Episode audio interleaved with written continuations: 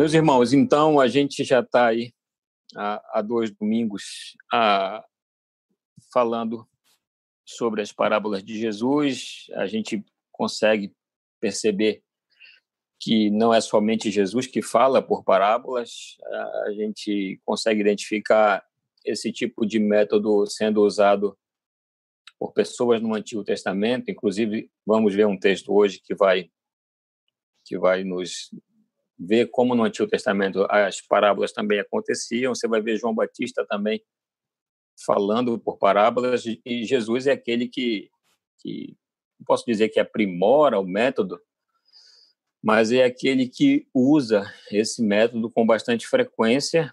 E no próximo domingo, inclusive, a gente vai ter até, a partir do versículo 34, algumas informações a, a mais de o porquê Jesus falar por parábolas. Nós já falamos a respeito da parábola do semeador, falamos na semana passada sobre a parábola do joio e hoje nós iremos ver duas parábolas que não podem estar separadas, que é a parábola do grão de mostarda e a parábola do fermento. Então, cada uma trata de uma parte de um todo que nós iremos ver, e é por isso que elas não podem ver, elas não podem ser vistas, melhor dizendo, elas não podem ser vistas é, separadas. Então, a, nós iremos hoje refletir sobre a parábola do grão de mostarda, a parábola do fermento, e, e com isso a gente consegue, mais uma vez, olhar para os ensinamentos de Jesus e, e perceber, concordar com como esse ensino ele era um ensino simples, né, não simplista, mas ao mesmo tempo bastante complexo para a compreensão de alguns. É por isso que, em vários momentos, os discípulos não entendem, apesar de Jesus usar as linguagens ou uma linguagem do cotidiano das pessoas. A gente vai perceber mais uma vez hoje uma linguagem agrícola, né? que era o contexto daquelas pessoas, mas apesar de ser algo ah, corriqueiro do cotidiano das pessoas, a interpretação dessas parábolas é que é que é onde residia a maior dificuldade para os discípulos, para a multidão que ouvia, inclusive para nós hoje, porque a gente vai ver, assim como nós vimos na semana passada a respeito do joio, né, a questão da igreja, o que era o campo, né, e aí alguns interpretam como se o campo fosse a igreja hoje, mas o texto diz que o campo, na verdade, é o mundo. Ainda assim, nos dias de hoje, existe bastante dificuldades para interpretar alguns pontos de, de algumas parábolas. Inclusive, na, na parábola do fermento, quando nós iremos entrar daqui a pouco, a gente vai ver que, que aí existe também algumas dificuldades para interpretar ah, alguns textos. O problema é que quando a gente interpreta equivocado, ou interpreta um pouco distante daquilo que Jesus queria dizer, por isso que é importante uma interpretação a mais próxima possível daquilo que Jesus queria dizer, mesmo porque nós já estamos aí há, há mais de dois mil anos distantes daquilo que Jesus disse para os seus discípulos, e aí, ah, ao longo desse, desse período, é, as interpretações que surgem são as mais variadas possíveis. Então, qual é o grande desafio que a gente tem? Ah, poder, o grande desafio é a gente interpretar ah, o mais próximo possível daquilo que Jesus pretendia ensinar para os seus discípulos. Com isso, a gente não perde nada nada dos seus ensinos. Então é por isso que a interpretação, não somente a exposição, a exposição das escrituras, né, de, de explicar para os irmãos quais eram o contexto geográfico, político, cultural da época, isso não é tão complexo, não é tão difícil, porque os livros vão, vão nos ajudar a fazer essa, essa exposição, mas o, no meu entendimento, a, o grande chave, a grande questão da exposição bíblica, da pregação bíblica, é, são as aplicações, como a gente faz essas aplicações. E essas aplicações elas são profundamente é, influenciadas pela nossa interpretação. Se eu interpreto de maneira equivocada, fatalmente isso vai desencadear em aplicações equivocadas. Então é por isso que a interpretação faz necessária a ser mais próxima possível daquilo que Jesus queria dizer naquele momento, naquele contexto para aquelas pessoas, para que eu consiga hoje, em 2020, é, fazer aplicações que amanhã possam ser é, sim, as interpretações corretas do texto, do texto para que isso não implique em aplicações é, incorretas, né? aplicações incorretas. Então, é muito importante que a gente consiga fazer interpretações corretas mais uma vez para que as nossas aplicações, para que a prática, para que a nossa prática seja a prática correta. Vamos, vamos ao texto, então? Por favor, Mateus capítulo 13, apenas três versículos hoje, né? Mateus capítulo 13, versículos 31 ao versículo 36, né? Nesses dois, nesses três versículos a gente contém aí três, duas, desculpa, duas parábolas a, a respeito daquilo que Jesus quer falar para nós acerca do reino dos céus. Mateus capítulo 13, do versículo 31 até o versículo 33. Se você está com a sua Bíblia aí, abra, mas se não, uh, só escute uh, o texto bíblico que diz o seguinte: Outra parábola lhe propôs, dizendo: O reino dos céus é semelhante a um grão de mostarda que um homem tomou e plantou no seu campo, o qual é, na verdade, a menor de todas as sementes, e crescida é a maior do que as hortaliças, e se faz árvore, de modo que as aves do céu venham aninhar-se nos seus ramos. Disse-lhes outra parábola: O reino dos céus é semelhante ao fermento que uma mulher tomou e escondeu em três medidas de farinha até ficar tudo levedado. Pois bem, então aqui a gente tem duas parábolas, dois, duas histórias que Jesus conta aqui ah, bastante comum naquele, naquele contexto aí da Palestina, hoje Israel. A gente vê que os elementos que compõem essa parábola são não são elementos estranhos a nós, porque são elementos que a gente já já viu nas duas últimas, né, que fazem parte de um contexto agrícola, um contexto bastante peculiar naquela época, que não era estranho aquelas pessoas, né? Campo, semente, plantação, massa, fermento, tudo isso é algo muito comum, ah, muito comum. E Jesus tinha uma habilidade impressionante de pegar essas experiências comuns das pessoas e fazer aí aplicações aplicações morais profundas, espirituais sobre isso. Lembrando que a gente está tratando com um povo que valoriza aí muito a, a, tradição oral. A tradição oral era algo bastante incentivado no Oriente, inclusive até os dias de hoje. Né? Então, o contar histórias é algo bastante comum ah, na cultura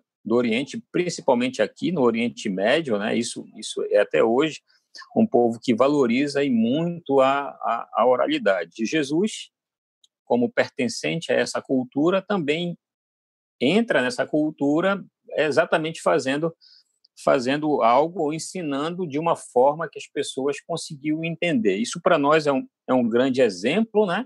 E um grande desafio e e aí acaba se constituindo de fato num grande desafio porque as pessoas estão ouvindo aquilo que que é dito e cada um tem a tendência de interpretar ah, de acordo com aquilo que houve. Tanto é que a multidão aqui não era diferente dos nossos dias, uns interpretavam de uma forma, uns interpretavam de outra forma, uns usavam aquilo como alimento espiritual, uns usavam a, a, as falas de Jesus para encontrar contradições, e não é diferente nos nossos dias hoje. Algumas pessoas se aproximam do evangelho com a intenção de fato serem alimentadas por Deus, outras se aproximam com a intenção de buscar aqui contradições. Então, as interpretações elas são as mais variadas possíveis. Para nós, como discípulos de Jesus, filhos de Deus, qual é o nosso grande objetivo mais uma vez? É interpretar de uma forma mais próxima daquilo que gostaria, que Jesus gostaria que os seus discípulos é, entendessem naquele momento. Então ele ele está ali reunido. Os irmãos já devem devem lembrar qual era o contexto. Ah, uma grande multidão o seguia, o acompanhava e ele e ele está falando acerca do reino dos céus. Que aqui em Mateus você não vai ver ele falando o reino de Deus. Você vai ver ele falando do reino dos céus, isso a gente já explicou o motivo para os irmãos. Então, ele está falando a respeito do reino dos céus, ele está explicando o que é o reino dos céus. Você não pode perder isso de vista, porque as coisas elas não estão desconexas como parecem estar. Ah, o objetivo primário, a preocupação primária é expor, falar acerca do reino dos céus. Como você vai falar acerca do reino dos céus? O que é que Jesus faz? Ele usa histórias do cotidiano das pessoas para explicar a respeito do reino dos céus. Ele já fez isso com a parábola do semeador, ele já fez isso com a parábola do joio e agora ele está fazendo isso, continua a fazer isso, explicar sobre o reino dos céus acerca da parábola da mostarda e a parábola do fermento. O que é que a gente aprende com essas duas com essas duas parábolas? Jesus está falando a respeito do reino dos céus. Quando ele usa a questão da, da parábola da mostarda, ele está falando como esse reino se desenvolve de maneira externa. É muito bom que você tenha isso em mente, que isso é muito importante. Quando ele fala a respeito da parábola da mostarda, ele está falando a respeito de como o reino dos céus se desenvolve de maneira externa, como que, o, que esse reino progride externamente falando, numericamente falando. E aí a gente vai entrar na parábola e vai perceber isso de maneira detalhada. E quando ele fala a respeito da parábola do fermento, e é por isso que elas não podem ser vistas de maneira separada, porque ele vai dizer como esse reino dos céus também se desenvolve de maneira interna, ou seja, dentro de cada pessoa. Como internamente essa parábola do fermento ela se aplica na vida de cada pessoa como ela acontece aqui dentro de mim e como ela acontece aqui dentro, dentro de você. Como esses valores do reino dos céus se desenvolvem dentro de mim e dentro de você e como isso interfere na sociedade onde nós estamos vivendo. Por sua vez, a parábola do grão de mostarda, a parábola da mostarda, ela vai falar a respeito da expansão ah, desse reino dos céus. Então, você precisa ter em mente esses dois pontos importantes. O desenvolvimento do reino dos céus de maneira externa, representado pelo grão de mostarda, e o desenvolvimento do reino dos céus de maneira interna, simbolizado aqui pelo fermento, ah, pela levedura. Então é isso que nós iremos ver ah, nesse momento agora de uma maneira ah, um pouco mais detalhada. Ok? Então vamos lá. Versículo 31 ah, dizendo: O reino dos céus, ele propôs essa parábola, dizendo: O reino dos céus é semelhante a um grão de mostarda que um homem tomou e plantou no seu campo. Certo? O qual é, na verdade, a menor de todas as sementes. E crescida é maior do que as hortaliças, e se faz árvore de modo que as aves do céu vêm aninhar-se aninhar nos seus ramos. Quase não sai.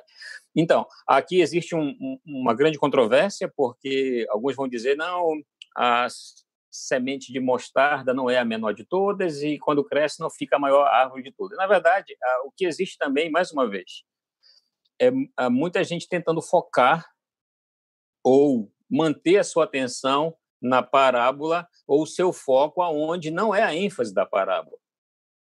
O que Jesus está querendo dizer é como esse reino dos céus ele cresce apesar de algo de ser, apesar de algo ser pequeno. Então, quando a gente fala de semente, na verdade, na, na escrita ou na literatura judaica era muito comum ah, as pessoas, quando queriam se referir a algo pequeno ou, diminu ou diminuto, simbolizar isso através da palavra semente.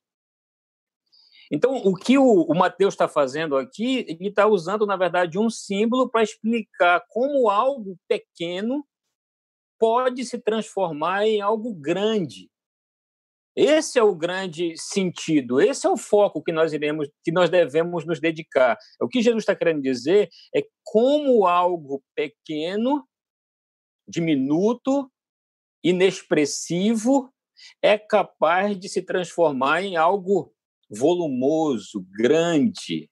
Esse, esse é o sentido da parábola, é essa, é essa ideia que ele quer representar através do símbolo semente, e aí, e aí muita gente perde o tempo, perde energia é, tentando explicar aquilo que não era o, o, principal propósito da parábola. E, por conta disso, acabam tomando ou fazendo interpretações equivocadas. O mesmo acontece no versículo 33, a gente vai chegar lá daqui a pouco. Então, quando a gente olha aqui a menor das sementes, na verdade, é, isso é um provérbio, é um símbolo para mostrar o que Jesus está querendo dizer aqui, como, como o reino dos céus, que parece ser algo que acontece de uma maneira muito incipiente, pequena, diminuta, se transforma ao longo dos anos em uma das maiores religiões, a maior religião uh, do mundo, que é o cristianismo. Então, quando o que ele está querendo dizer, e isso gerava nos discípulos uma, uma grande inquietação e até impaciência, porque eles não conseguiam entender isso.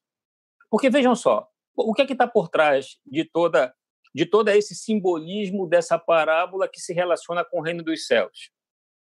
O que Jesus está querendo dizer? O reino dos céus é como essa, é como essa semente pequena, insignificante, diminuta, uh, pequena comparada às outras, mas que se transforma numa árvore frondosa onde as aves dos céus vêm aninhar-se, aninhar literalmente acampar-se. É isso que significa a palavra aninhar. E essa árvore, alguns vão dizer, né, e há divergências para o tamanho, mesmo porque a mostarda que nós conhecemos hoje e que é plantada na Palestina nem significava ser essa mostarda, que poderia ser perfeitamente uma outra árvore ou qualquer outra semente pequena que o autor está se referindo aqui, porque na verdade é um símbolo, é um símbolo que ele está usando aqui. E alguns vão dizer que a estatura, alguns autores vão dizer que essa estatura chegava de 3 a 5 metros. Ah, de uma árvore frondosa, com as folhas largas, com os ramos firmes, né? Por isso que no outono, ah, quando esses ramos estavam mais firmes, os pássaros iam para lá se abrigar da chuva, ah, e aí se acampavam nos ramos dessa árvore, dessa pequena árvore. Outros autores vão dizer que a estatura já era entre 9 e 13 metros, né? bem maior. Então você vai ver na literatura muita muita discussão sobre a árvore em si sendo que na verdade o que Jesus estava querendo mostrar é como o reino de Deus ele inicia de uma maneira tão pequena e se transforma em algo tão grande como é hoje. Como é que começa? Como inicia o reino de, dos céus? Quem Jesus escolhe para os seus discípulos? Dentre os discípulos de Jesus, quem é a pessoa com um poder aquisitivo alto, com uma posição política. Você, na sua capacidade humana, olha para um movimento que começa com um homem que chama 12 pessoas com aquelas características, pescadores, iletrados, que vieram do interior, de cidades assim inexpressivas, representante de comunidades ali inexpressivas também, comunidade de pescadores, pessoas simples, humildes, iletradas. Aí você olha para esse grupo de pessoas, com esse homem chamado Jesus e esses doze seguidores, e me responde: qual a possibilidade de um movimento como esse com esse homem, Jesus, e com essas 12 pessoas com aquelas características, qual a possibilidade de um movimento como esse crescer de uma forma impressionante, humanamente falando?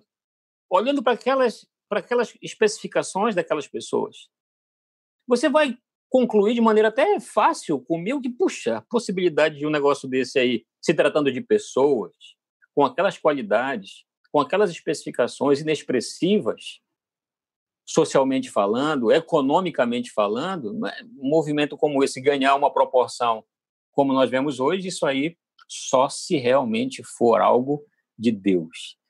É isso o que Jesus está querendo dizer. É isso que o Jesus está mostrando para o seu discípulo. O reino dos céus, ele não funciona através de mecanismos humanos.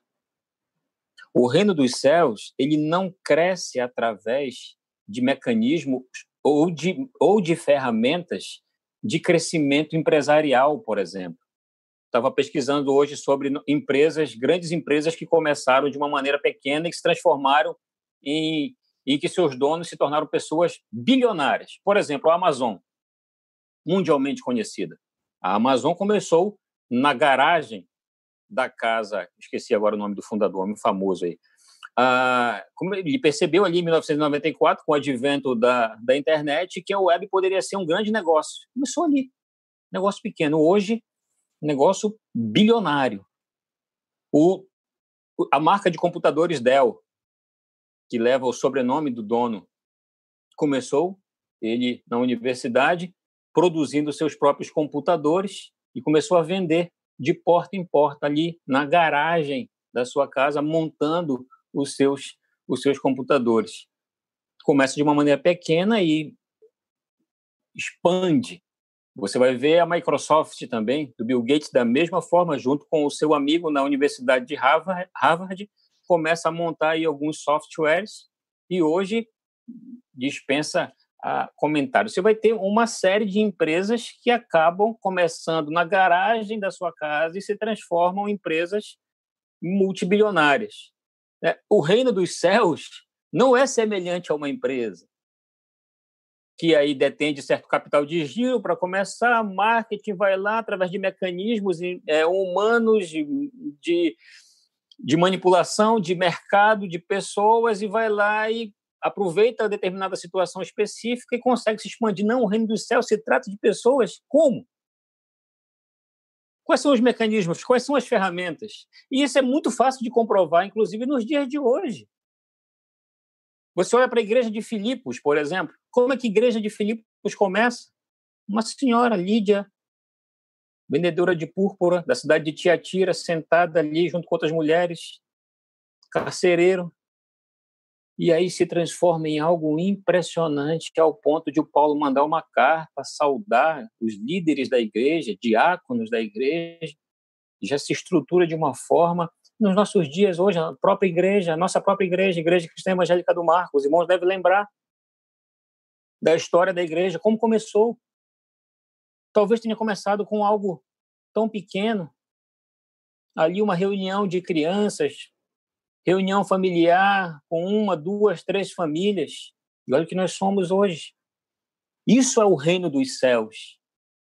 Os mecanismos que fazem o reino dos céus crescer são mecanismos espirituais, onde o próprio Deus é capaz de proporcionar esse crescimento. É por isso que a gente vai olhar para coisas ou para ministérios considerado talvez algum, por, alguns de nós em ministérios infrutíferos, porque nós temos a tendência de olhar tão somente para os resultados, exatamente por causa dessa nossa relação com o mercado, relação com as coisas, nós temos a tendência de analisar os resultados ou analisar o progresso ou o sucesso de determinado ministério por conta dos resultados. E quando a gente está falando do reino dos céus, a gente percebe que esses mecanismos que avaliam esses resultados são outros. São outros, porque se você olha o homem Jesus, com a escolha que ele faz, com o propósito de, de fazer com que o reino dos céus crescesse, talvez se você tivesse a opção de escolher 12 pessoas para que fossem para que fosse ajudar você numa tarefa de expandir algo, qual é a tendência que você tem? de escolher os melhores, de escolher os mais capazes, de olhar o currículo dessa pessoa e dizer, puxa, não, rapaz, agora vai dar certo. Agora vai dar certo. Ah, olhar para esse currículo aqui, você está cercado de pessoas que têm uma bagagem intelectual, acadêmica, financeira, né, social alta, e você tem a tendência de olhar para essas para esses mecanismos que você tem de, puxa, não, agora vai, porque afinal de contas eu estou rodeado de pessoas capazes e que vão fazer com que o reino dos céus vá adiante. Veja, esses mecanismos, eh, não estou querendo dizer com isso que a instrução das pessoas, que a espiritualidade das pessoas, que os recursos que as pessoas tenham não sejam importantes. Não é isso. Eu estou querendo dizer que não são esses os valores que fazem com que o reino do céu cresça. Os valores que fazem com que o reino dos céus cresçam são valores, princípios espirituais, onde a posição social, onde os recursos, onde a, a interlocução das pessoas pode ser usadas para isso, mas não são esses valores que vão é, determinar ou definir o crescimento espiritual do reino dos céus. Não. Os valores que determinam o crescimento do reino dos céus são valores espirituais. É isso que Jesus está apontando para essa parábola. São valores espirituais, porque se você for fazer análises humanas, você vai chegar e concluir: puxa, Senhor Jesus, eu, se eu fosse Senhor, eu teria escolhido homens mais capazes. Eu teria escolhido homens mais mas que poderiam levar adiante essa tarefa de expansão do reino dos céus de maneira mais rápida e muito mais interessante. Mas não é esse, não são esses os valores que, que o Senhor Jesus utiliza. É por isso que todos são bem-vindos no reino dos céus. Todos, todos são bem-vindos. Todos. Não interessa o seu grau de instrução, não interessa a cidade onde você nasceu, não interessa a sua história de vida, não interessa o que você já construiu, não importa, não importa, todos são bem-vindos no reino dos céus, bem-vindos no reino dos céus e Deus pode usar a todos. Todos têm lugar nessa grande tarefa que é promover o reino dos céus. Então, essa parábola da, do grão de mostarda, ela tem a intenção de mostrar para nós como esse reino dos céus se expande.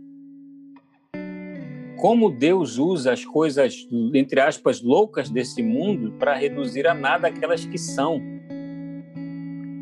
Como Deus usa as nossas debilidades e consegue transformá-las em força.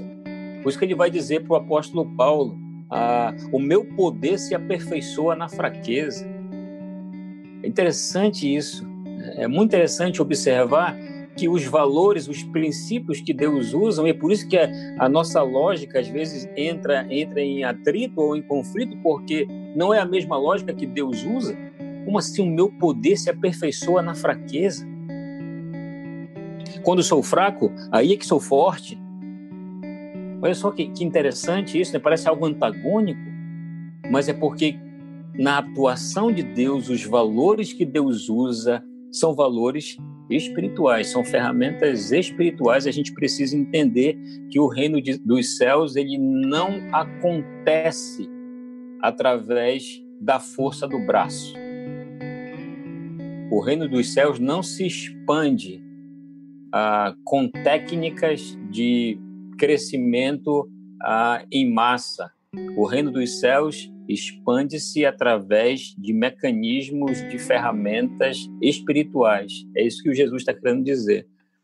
Olhem para como o reino dos céus cresce. E é por isso que os discípulos eles ficavam extremamente preocupados e, e inclusive, em vários momentos acharam que Jesus ele ia, ele ia demonstrar esse reino que ele está falando aqui. Quando ele fala em reino dos céus, você acha que as pessoas entendem isso? Não ele está na cabeça deles que eles são opress... que eles são oprimidos por Roma e que Jesus em determinado momento ia inaugurar um novo um novo reino em que eles iriam ser libertos dessa opressão, dessa tirania de Roma. E é por isso que quando ele entra em Jerusalém, as pessoas fazem o que com ele? Com ele? Ah, colocam ramos, estão ali fazendo aquele corredor humano, falando Osana ao que vem em nome do Senhor, porque naquele momento aquelas pessoas pensavam que Jesus ia desembanhar a espada, ia destronar o imperador e ia inaugurar o seu reino ali naquele momento. Ah, e aí as pessoas ficam extremamente frustradas quando veem que Jesus não faz absolutamente nada disso. Que a proposta de Jesus não é um, um reino revolucionário, onde ele vai implantar a força ah, da espada, do sangue, o seu reino. O seu reino é um reino espiritual, que não é revolucionário, mas é um reino transformador. que tem essa proposta, que os seus valores são valores diferentes. É por isso que você vai ver ah, tem um texto muito interessante nisso que, é, que seria até é, que seria até bom a gente ver, por exemplo, por exemplo, Lucas, capítulo 9, ah, versículo 54, sobre como os discípulos estavam entendendo o reino dos céus. Lucas, capítulo 9, versículo 54. Acompanhe aí. Olha o que diz. É, vendo isto, ah, os samaritanos não, não, não recebem Jesus, aí o que é que eles fazem, os discípulos fazem? Vendo isto, os discípulos, Tiago e João, perguntaram: Senhor, queres que mandemos descer fogo do céu para os consumir? Aí Jesus se volta para ele e diz o seguinte: Vós não sabeis de que espírito sois, pois o filho do homem não veio para destruir as almas dos homens, mas para salvá-las e seguiram para outra aldeia. Vejam os discípulos, não estavam entendendo absolutamente nada. Estavam falando de mecanismos humanos. Senhor, quer que a gente desça fogo do céu para consumir essas pessoas aqui de uma vez por todas, porque afinal de contas elas rejeitaram a sua mensagem. Como é que pode? Não, calma, o que é isso? A minha intenção não é essa. Lembra o Pedro quando quando a, a, os guardas chegam para prender a Jesus, o que é que o Pedro faz? Ele diz, tira a sua espada, sua faca ali, decepa a orelha do cidadão e nada disso, não é? Não são esses os mecanismos que fazem com que o reino de Deus cresça. E aí, mesmo assim, mesmo assim, irmãos, mesmo diante dessa postura espiritual, a gente consegue olhar para a história e ver o que é o cristianismo hoje. Inicia com um homem que nasce numa estrebaria, filho de um carpinteiro, de pessoas inexpressivas ali. Ele vai e escolhe discípulos, pessoas iletradas, de uma comunidade, de uma sociedade também do interior, interioranos. E olha o que é o cristianismo hoje. Uma árvore que cresce, onde os ramos são capazes de sustentar, de alimentar, de proteger qualquer pessoa que chegue cristianismo está espalhado em todos os lugares, em todos os continentes dessa terra. E começa de uma maneira tão pequena, tão inexpressiva, e se espalha, se expande de uma maneira impressionante. E ainda a gente tem a esperança e a certeza, a convicção de que naquele grande dia, quando nós estivermos todos juntos, estarão ali representantes de povos, de todas as tribos, línguas e nações em pé diante do trono e do Cordeiro, o adorando por toda a eternidade. Esses são os valores do reino dos céus. Esses são os princípios do reino dos céus que acontecem aqui de maneira externa, que começa de uma maneira pequena, limitada, incipiente, que se transforma em algo gigante, enorme. Eu sei que, que a gente poderia aí dar vários exemplos de vários trabalhos que começam de uma maneira muito pequena, alguns até dizendo isso não vai dar em nada, isso não vai para frente, olha só, não vale a pena investir nessas pessoas, é melhor a gente investir os nossos recursos em outros lugares, aonde a gente tenha pelo menos ali um mínimo de garantia de que a coisa vai dar certo. Não são esses mecanismos. Não são esses mecanismos que nós devemos usar para fazer as nossas análises se as coisas irão produzir ou não. Quem decide, quem define isso, como essa, como essa maneira, como essas coisas irão acontecer é o próprio Deus, é espiritual. Os valores, as análises, elas são espirituais. Porque, vejam só, o, o Isaías é um grande exemplo disso para nós, não é? Ah, Deus chama Isaías e já diz para ele que, olha, Isaías, eu vou já te adiantar uma coisa, que é a seguinte: você vai falar e o seu ministério inteiro e essas pessoas não não vão não vão não vão te dar crédito. Imagina você ouvindo isso. Você aí que talvez fosse candidato a missões ou ministério pastoral, olha, eu já vou te adiantar o seguinte, que você vai passar aí seus 30, 40, 50 anos de ministério e essas pessoas elas não vão te ouvir. Não vão te ouvir. Ah, o que você faria? Como você reagiria? Você iria da mesma forma? Você ou teria a tendência de, ah, não, senhor, se, se for nessas condições aí eu prefiro eu prefiro ficar quieto no meu canto. Por quê? Por que, que isso acontece? Porque em vários momentos a gente tem uma visão equivocada dos frutos. Porque toda vez a gente, a gente pensa que quando a gente fala de frutos ou, ou de crescimento, a gente está falando só de novos convertidos. Ah, inclusive, já disse isso para os irmãos, em algum momento na, numa das nossas EBDs, eu lembro, é que a nossa compreensão equivocada de frutos acaba comprometendo as nossas análises a respeito do progresso do evangelho. A gente só pensa no fruto ah, de um aspecto, sobre um aspecto, sobre uma ótica. Quando a gente fala de fruto, a gente só tem a ideia de novos convertidos. Mas a palavra de Deus em Isaías capítulo 55, salvo engano, versículo 11, vai dizer que ela nunca volta vazia palavra de Deus ela nunca volta vazia. Então, toda vez que nós falamos do reino dos céus, ah, do reino de Deus, pregamos o evangelho, a Bíblia está dizendo que ela nunca volta vazia. Se ela nunca volta vazia, ela sempre produz fruto. Sempre produz fruto. Então, sempre há progresso. Sempre há resultados problema é que a gente só foca em um aspecto do fruto e em um aspecto do resultado, que é novo convertido. Obviamente que é o que nós queremos quando pregamos o evangelho. É o que todos nós aqui desejamos quando nós saímos para testemunhar do Senhor ou quando nós pregamos o evangelho para alguém, é que essa mensagem produza o fruto de arrependimento. Mas se, quando, se a gente foca somente nisso, essa nossa compreensão de fruto ela é uma compreensão incompleta, porque a palavra de Deus diz que toda vez que ela, prega, que ela é pregada, ela produz fruto. Então, se ela produz fruto, qualquer resultado que ela produz é um fruto. Só que nós desejamos ou focamos ou colocamos a nossa ênfase em apenas um tipo de fruto, sendo que, na verdade, a Bíblia pode produzir dois tipos de frutos.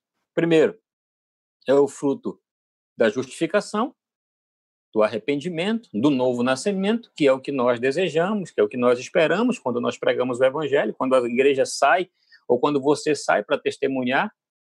Mas também ela pode produzir o fruto da condenação, que é o que é o que vai acontecer com a pessoa pelo mesmo motivo que aquela que foi justificada ouviu, ela ouviu a mesma coisa. Então, quando ela ouve, ela pode produzir dois tipos de frutos: ou a justificação, que é o que nós desejamos, óbvio, ou a condenação. É por isso que a Bíblia ela nunca volta vazia. Por isso que toda vez que você for anunciar o evangelho para alguém, saiba, a palavra de Deus, ela sempre produz fruto. Sempre produz algo. Então é por isso que a gente precisa fazer essas análises do crescimento do reino dos céus sobre a perspectiva de Deus. Que é isso que o Jesus está querendo mostrar para os seus discípulos aqui, para aquela multidão.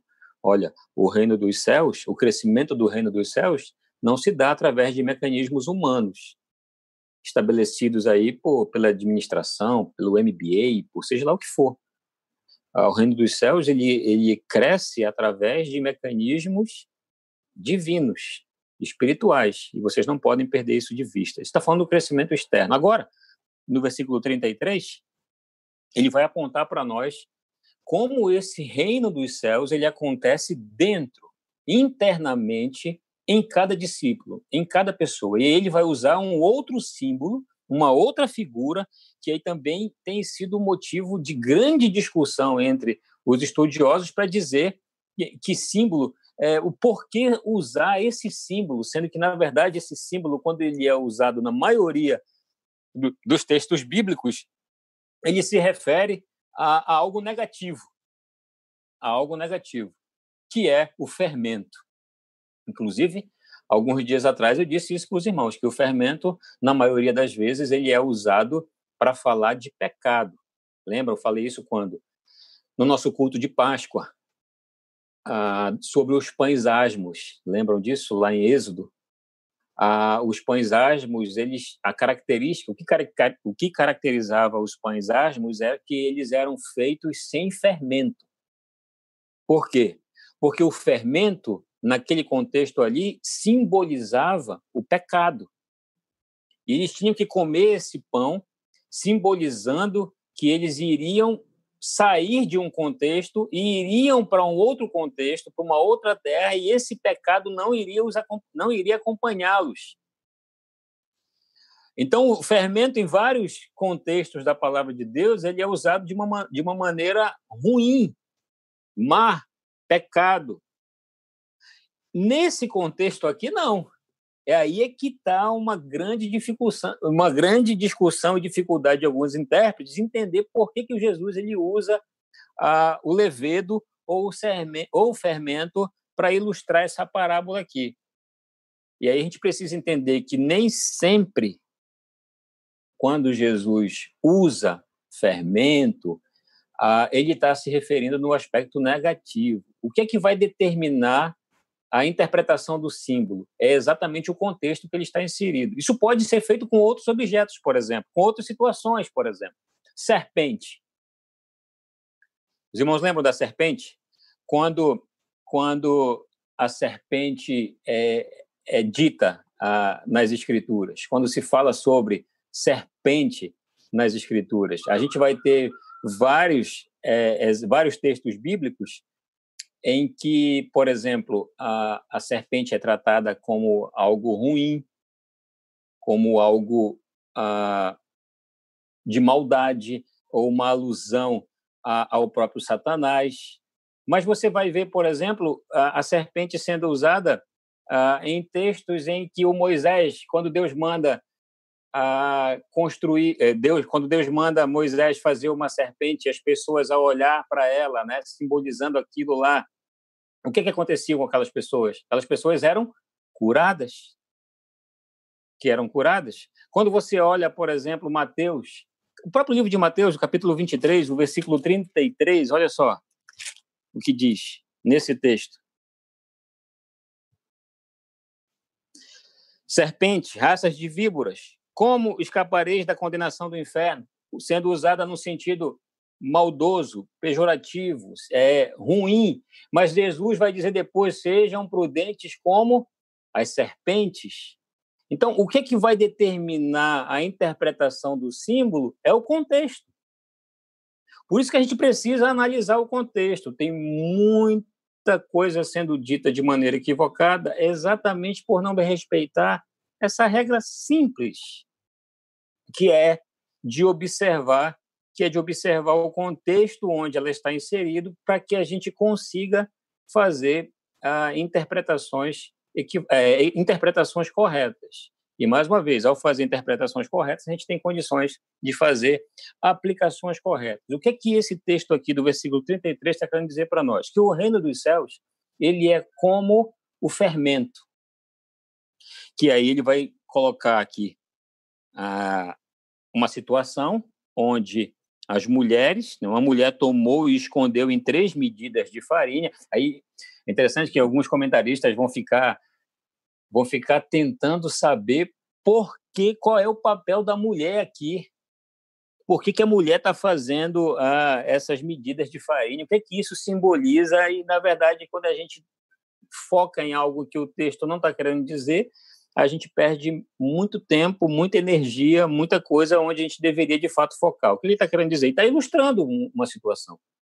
Essa medida, cada medida dessa aqui, uma massa, ah, era girava em torno de 13 litros, mais ou menos. Aí você olha, puxa, nossa, que massa grande, né? 13 litros, três medidas dessa, e vai dar aí 40, mais de 40, quase 50, 50 litros de, de, de medida, né? Então é uma é um, mais que um EFA, na verdade, né? Então seria em torno de 13 litros, tem aquela massa, e você vai ver Sara fazendo isso lá em Gênesis, uma grande quantidade de massa, era comum a serem feitas grandes quantidades de, de massa. E aí a ideia de que essa mulher ela, ela vai lá e coloca o fermento nessa massa, nessa em cada medida dessa. O que acontece com a massa? Essa massa ela começa a crescer, crescer. O que é que Jesus está querendo falar? O que é que Jesus está querendo dizer quando ele simboliza o reino, do, o reino dos céus com esse, com esse símbolo aqui? O que ele está querendo mostrar para os seus ouvintes? Que os valores do reino dos céus, eles não são valores apenas que são possíveis perceber de maneira externa, o crescimento numérico. Mas ele também fala agora para nós que esses valores eles devem ser percebidos de uma maneira interna, onde cada pessoa com esses valores do reino de Deus dentro de si faz com que esses valores que estão dentro se transformem em algo positivo fora, que haja crescimento. É por isso que a gente não pode dizer que a fé cristã, que o evangelho, que a nossa relação com Deus, ela está restrita a um aspecto da minha e da sua vida. A esse momento agora, não. Domingo, sete horas da noite, é o horário do estudo bíblico e a fé se resume a esse momento. Amanhã nós iremos para as nossas atividades ali ditas seculares e aí tudo é diferente.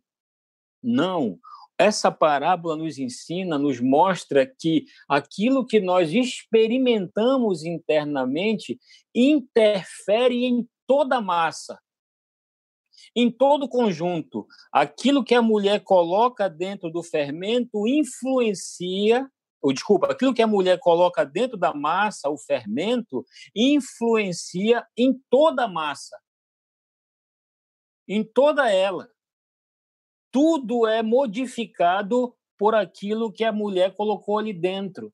O que acontece é exatamente isso. Quando os valores de Deus são plantados no meu e no seu coração, isso interfere em tudo aquilo que nós somos.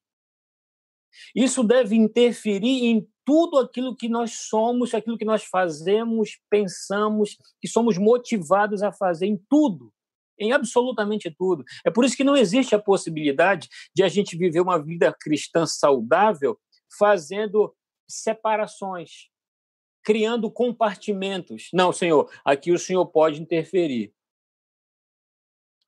Não, senhor, não, ali no meu trabalho não. No meu trabalho não dá, porque se o senhor for lá interferir, se eu for colocar os valores do reino do, de, dos céus no meu trabalho, eu vou ter muito problema ali no meu trabalho. Não, se eu for é, permitir que o senhor interfira na minha vida econômica, ah, eu vou também ter muita dificuldade, porque os seus valores são é, não dá para ser apl aplicados ali ah, dentro da minha vida econômica. Afinal de contas, o meu pensamento econômico é um pensamento liberal ou neoliberal, seja lá o que for. Você deve usar aí alguns princípios uh, do liberalismo econômico, e aí, não, e o senhor não se, não se aplica aqui, aí eu vou ter muita dificuldade. Não, irmãos. Não é assim, não é isso que Jesus está querendo dizer quando ele usa esse símbolo do fermento para mostrar como esse reino dos céus acontece dentro de cada um de nós. Esses valores, esses valores do reino dos céus em nós modificam toda a nossa vida interfere em toda a nossa estrutura, em tudo aquilo que nós somos, modifica o meu pensamento, modifica o meu comportamento, hoje que nós vimos pela manhã isso, modifica os meus valores. É por isso que você não tem como você pertencer a esses a esses valores, você crer nesses valores do reino dos céus e, por exemplo, ser pró-aborto, pró-liberação das drogas, pró-escravidão. Não tem como você ser nascido de Deus, você conhecer esses valores, esses valores ter sido implantados em você e você acreditar em coisas que são contrárias à palavra de Deus. Não pode. Os valores da, da palavra de Deus, eles interferem em todas as nossas compreensões. O que, é que vai acontecer com você por conta desses valores? Ora, você vai prezar, você vai valorizar a diminuição da pobreza. Você vai olhar para a injustiça social e isso vai te comover. Isso vai mexer com você. Isso vai produzir em você um desconforto. Você não vai olhar para a tragédia humana e dizer, mas é assim mesmo, né? Não tem jeito, não. O mundo é desse jeito. Isso vai te incomodar. Jesus nunca olhou para a tragédia humana e achou que isso aí era status para as pessoas. Isso o incomodava. Você vai ver isso lá em Mateus capítulo 9. Jesus olhando para a miséria que as pessoas estavam vivendo e sentia compaixão, porque as pessoas estavam exaustas, cansadas e aflitas, viviam como ovelhas que não tinham pastor. Jesus olhava para a necessidade e se compadecia. Jesus olhava para os índices. Ah, desculpa, Jesus não eu estou querendo já contextualizar demais. Você vai olhar para os índices, por exemplo, de analfabetismo das pessoas e você, com esses valores do reino de Deus, você vai fazer o quê? Você vai alfabetizar essas pessoas. Para quê? Para que elas leiam a Bíblia. Você vai, inclusive, ver pessoas sendo alfabetizadas com as Escrituras. Eu vi inúmeras pessoas fazendo exatamente isso, missionários, crentes, fazendo isso, sendo alfabetizados através da Escritura. Porque você olha para isso, não, os valores do reino de Deus que estão dentro de mim não me permitem olhar para a desigualdade que existe no nosso país e achar que isso é normal. É por isso que você vai ver Jesus lá no Sermão do Monte dizendo: ah, bem-aventurados os que têm fome e sede de justiça. Por quê? Porque eles serão fartos. Um dia haverá um reino justo. E esse reino será o reino onde Cristo será o rei, que vai mostrar o que é reinar com justiça e equidade. A igreja é a detentora da verdadeira justiça, porque nós servimos a um Deus justo e isso deve estar dentro de nós.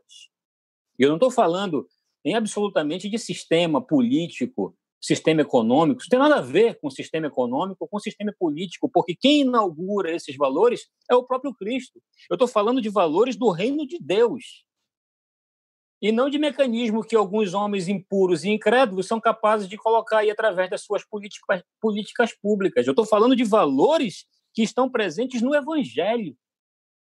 Que quando nós somos confrontados com esse Evangelho, quando nós somos alcançados por esse Evangelho, esses valores são transformados dentro de nós. Onde você não consegue olhar para a miséria, para a tragédia humana das pessoas e achar que isso aí é normal que, que é assim mesmo, isso vai te incomodar. Por isso que Jesus sentia compaixão, mexer as entranhas, mexer tudo por dentro. E essa compaixão o levava a fazer alguma coisa. O levava a se importar com as pessoas, a ouvir as pessoas, a acudir as pessoas em suas necessidades, seja elas quem forem. Ou você acha que todas as pessoas a quem Jesus dedicou atenção, curou, fez algum sinal, essas pessoas estarão no céu? Nem todas. Mas ainda assim, Jesus as assistiu, Jesus as atendeu para deixar para nós o exemplo do que são esses valores quando eles entram em mim, entram em você, modificam toda a nossa estrutura, precisam modificar. Então a gente percebe nessa parábola do grão de mostarda e do fermento que o reino de Deus ele acaba se desenvolvendo de duas maneiras, o reino dos céus acaba se desenvolvendo ah, de duas maneiras.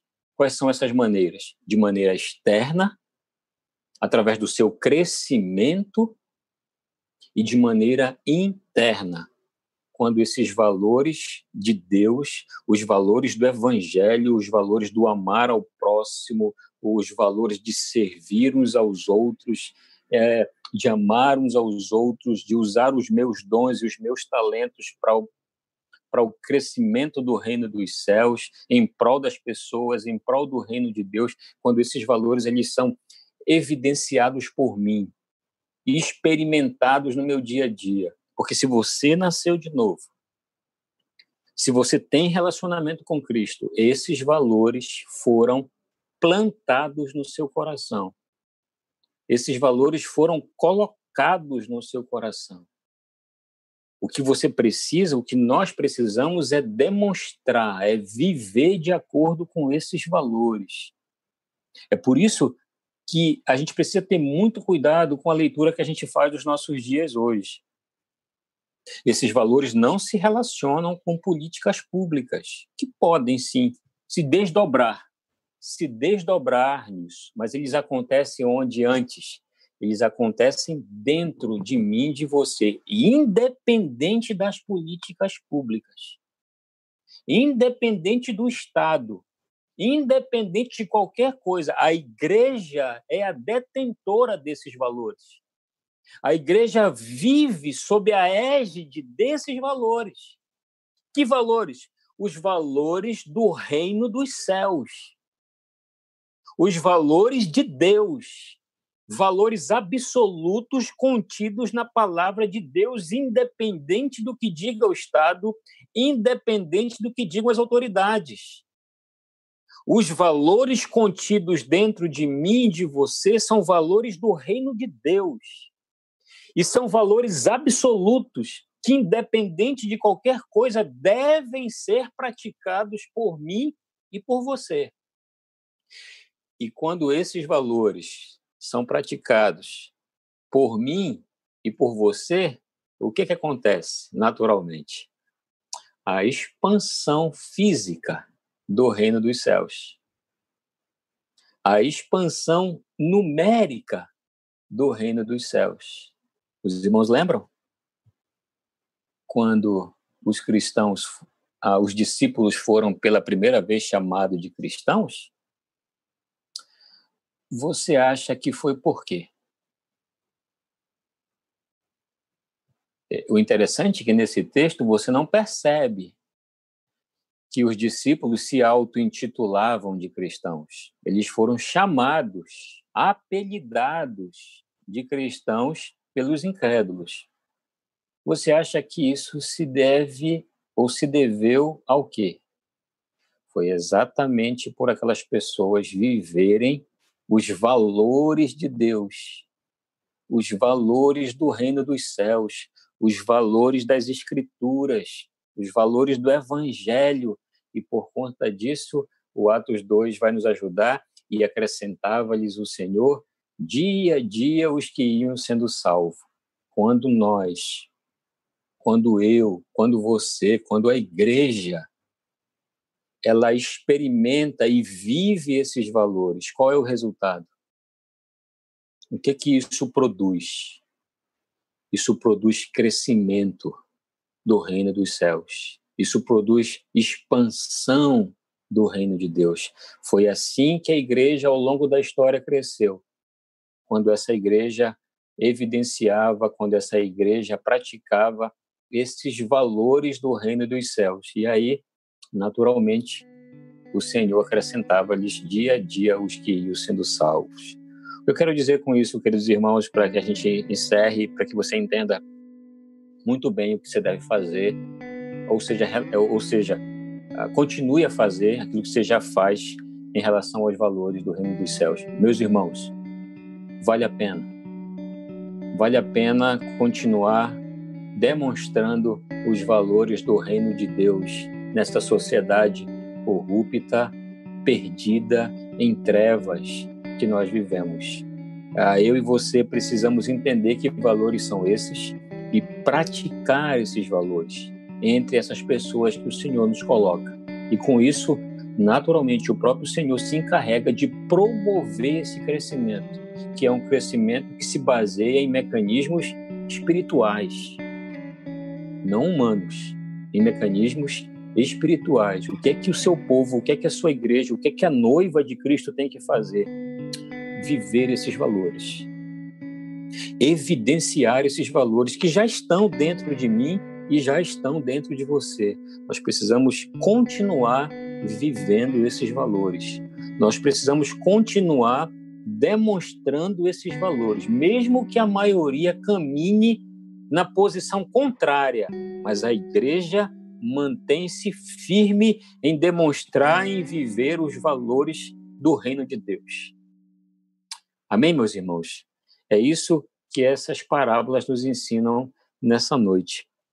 Ah, o crescimento externo, o desenvolvimento externo do reino dos céus e também a manutenção, o crescimento desses valores, a reprodução desses valores internos que aconteceram em mim e em você por causa da nossa relação com Cristo, por causa da nossa relação com a palavra de Deus. Que Deus, na sua infinita graça, misericórdia e poder, nos ajude a, a fazer as interpretações corretas dos nossos dias e evidenciar esses valores que estão contidos em mim, e eu tenho certeza que estão contidos em você também, porque afinal de contas a graça de Deus te alcançou, a, o Senhor Jesus te alcançou e esses valores do reino de Deus estão dentro de você. E você precisa, de maneira urgente, continuar, porque eu sei que você faz isso. Você precisa continuar demonstrando para as pessoas que estão ao seu redor que os seus valores são valores que estão contidos na palavra de Deus. Que o Senhor, por graça, continue usando a minha vida e a sua vida para fazer com, com que o reino de Deus continue a crescer, continue a se desenvolver, continue a se expandir na nossa cidade, no nosso bairro, no nosso país e no mundo todo. Porque um dia, um dia, todos nós, representantes de todos os povos, línguas e nações, estarão diante do trono e diante do Cordeiro, o adorando por toda a eternidade. E eu e você, nós estaremos lá, nesse grande dia. Enquanto esse dia não chega, meu querido irmão, minha querida irmã, continuemos, continuemos a demonstrar os valores do reino dos céus na sociedade onde nós estamos inseridos. Que o Senhor nos abençoe, que Ele nos ajude a pôr em prática essas verdades.